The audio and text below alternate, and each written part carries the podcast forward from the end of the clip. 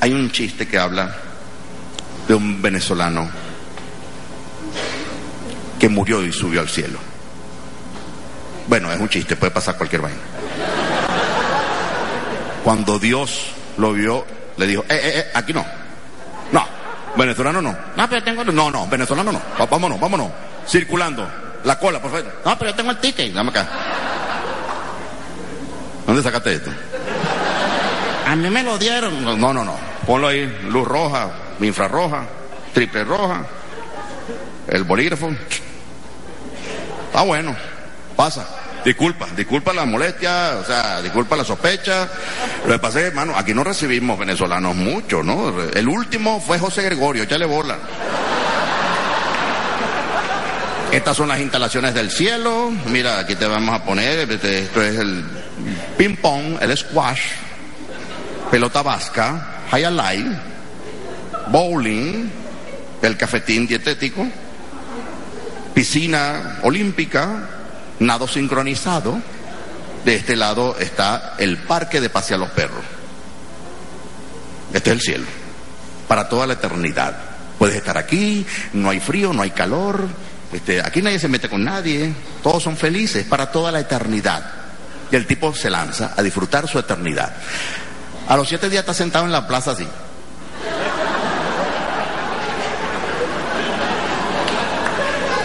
¿Algún problema? Coño, disculpa, no, disculpa la grosería, pero está ahí una ladilla, ¿vale? Pero perdón. Es un fastidio. Aquí no hay nada que hacer. O sea, me puso, tuve una semana jugando ping-pong con un chino que yo no sé si me lo cambian porque el tipo no se cansa. Pero bueno, esto es lo que tú querías. Tranquilidad y paz. No, no, pero que no, no es, no es, tú no me entiendes. Yo vengo mm, de Venezuela, de Caracas, una ciudad congestionada. Uno está todo el día ahí pendiente. O sea, uno tiene, coño, ¿cómo es el infierno? ¿Tú quieres ir para el infierno? Aunque sea para ver. Bueno, hay un full day. Móntame ahí, pues. Lo montan en el full day, pisa el ascensor, el 666. Tres horas bajando el ascensor y cuando se abre, siete diablas. Bien buenas todas. Dice, coño, mira lo que está aquí, jefe. Dice, ¿qué pasó, hermanito? ¿Cómo está eso? Mira, aquella máquina está cantando, ¿viste? La número 8, eso es lo que está. Agárrate esos mil dólares ahí que, que él no se dio cuenta. Vete a jugar para aquel lado. Ahí hay un reservado. Mira, aquí hay whisky 18. Los cigarros que dan risa. Y el tipo dice, coño, este es lo mío. Y goza un pullero hasta las 6 de la mañana que sube con aquella rasca.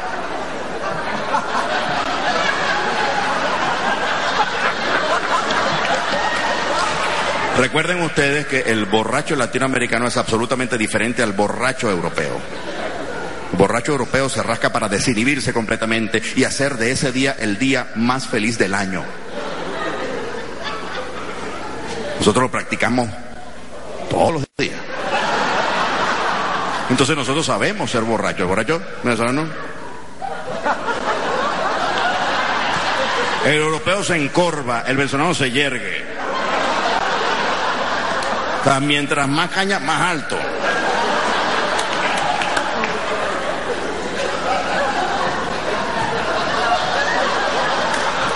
San Pedro. A ver, a ver la puerta, San Pedro. Dice, ¿tú no, ¿tú no eres que te fuiste para el infierno? Sí, sí, ábreme. Es más, ni siquiera lo abra. Toma tu ticket. Yo no vuelvo para acá, yo me voy para abajo. Mire que si se va no vuelve. ¿Y quién va a venir para esta vaina? No, ya que está el sabor. Chao, chao, Dios te bendiga. Bueno, él te bendiga a ti. Chao, nos vemos. Si se va, no importa, chao. Y se vuelve a ir. Cuando se abre otra vez el piso 666, ya no es lo mismo. Una paila hirviente, cinco diablos dando coñazo para ti kung fu. Lo mandan para la paila, latigazo, lanzallamas. ¿Cómo? ¡Se la quema! No, eso es peligroso, no juegue con... Eh, eh, vale. Coño, esta vaina está caliente. Este no es el piso, este no es el piso. Me equivoqué. Cállate la boca. Diablo, por fin apareciste. Mira, yo estaba aquí esta tarde, pero esto era bonito, esto era chévere. Aquí, aquí había unas mujeres, aquí había plata, aquí había juego, aquí había caña, aquí había whisky. Pero ahora me están jodiendo. Eso es para que tú aprendas que una cosa es turismo y otra inmigración.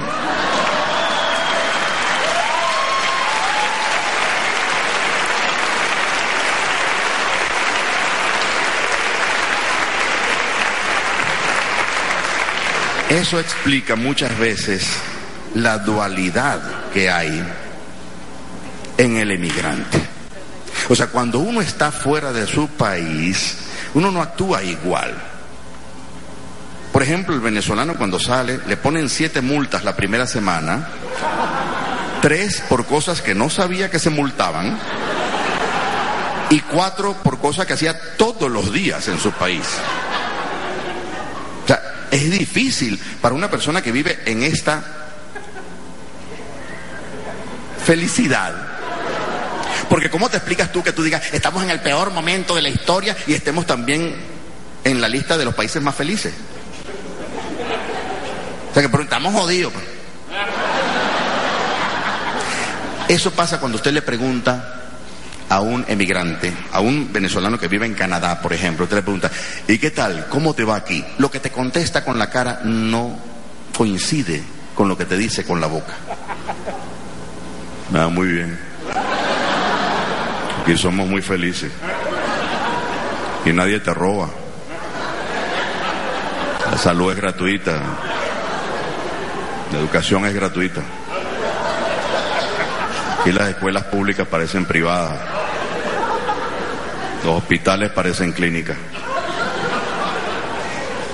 Tengo carro, tengo casa propia. Mi mujer tiene trabajo. Estamos muy bien. Dejo el carro abierto, prendido, con la llave pegada. No se lo lleva nadie. ¿no? No, aquí estamos muy bien. El año que viene me van a dar dos días libres.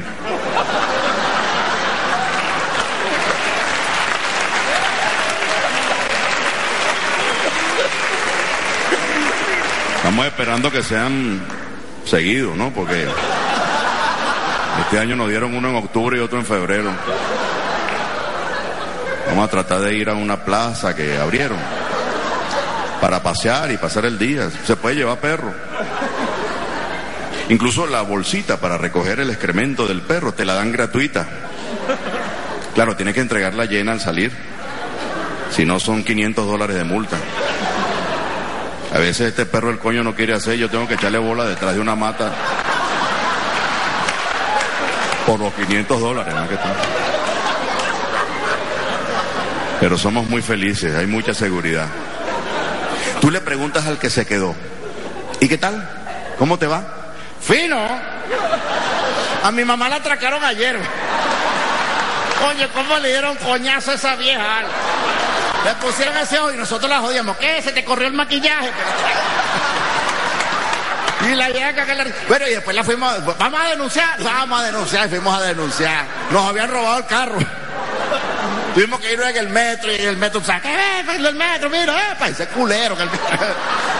Pero fino, vale, sí. Cuando llegamos a la policía, el mismo que le tomó la denuncia era el que la había atracado. Muchísimas gracias, compañero. Fue un placer trabajar con ustedes.